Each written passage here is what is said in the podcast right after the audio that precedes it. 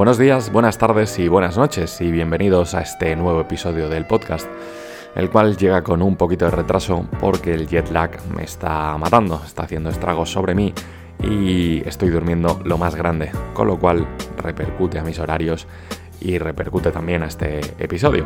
Pero bueno, aunque llegamos tarde, siempre llegamos. Hoy es día 14 de febrero, o como todo el mundo lo conoce, el Día de los Enamorados.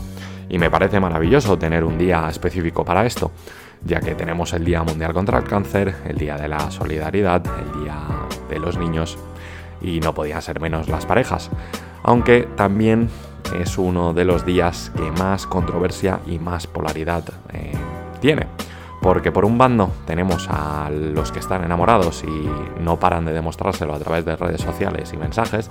Y por otro lado tenemos el bando de los solteros, en el cual me incluyo, que bueno, acabamos un poquito hasta las narices de ver todas esas muestras de amor. Y no porque seamos unos haters y no queramos que la gente tenga pareja, ni muchísimo menos, sino porque, en mi opinión personal, creo que es necesario tener este día, sí, obviamente, pero creo que cuando tienes una pareja lo que tienes que hacer es demostrárselo día a día, demostrarle con pequeños gestos, pequeños detalles todos los días lo mucho que la quieres y lo mucho que sientes por esa persona.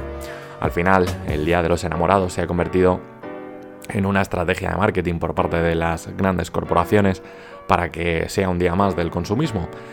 Y bueno, creo que eso también eh, está bien hasta cierto punto.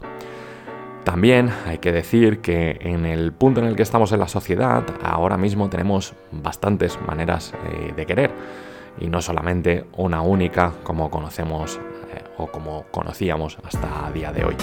Pero bueno, eso es otro tema aparte que lo trataremos la semana que viene y es el tipo de relaciones que tenemos, las monógamas, las no monógamas, etcétera, etcétera, etcétera.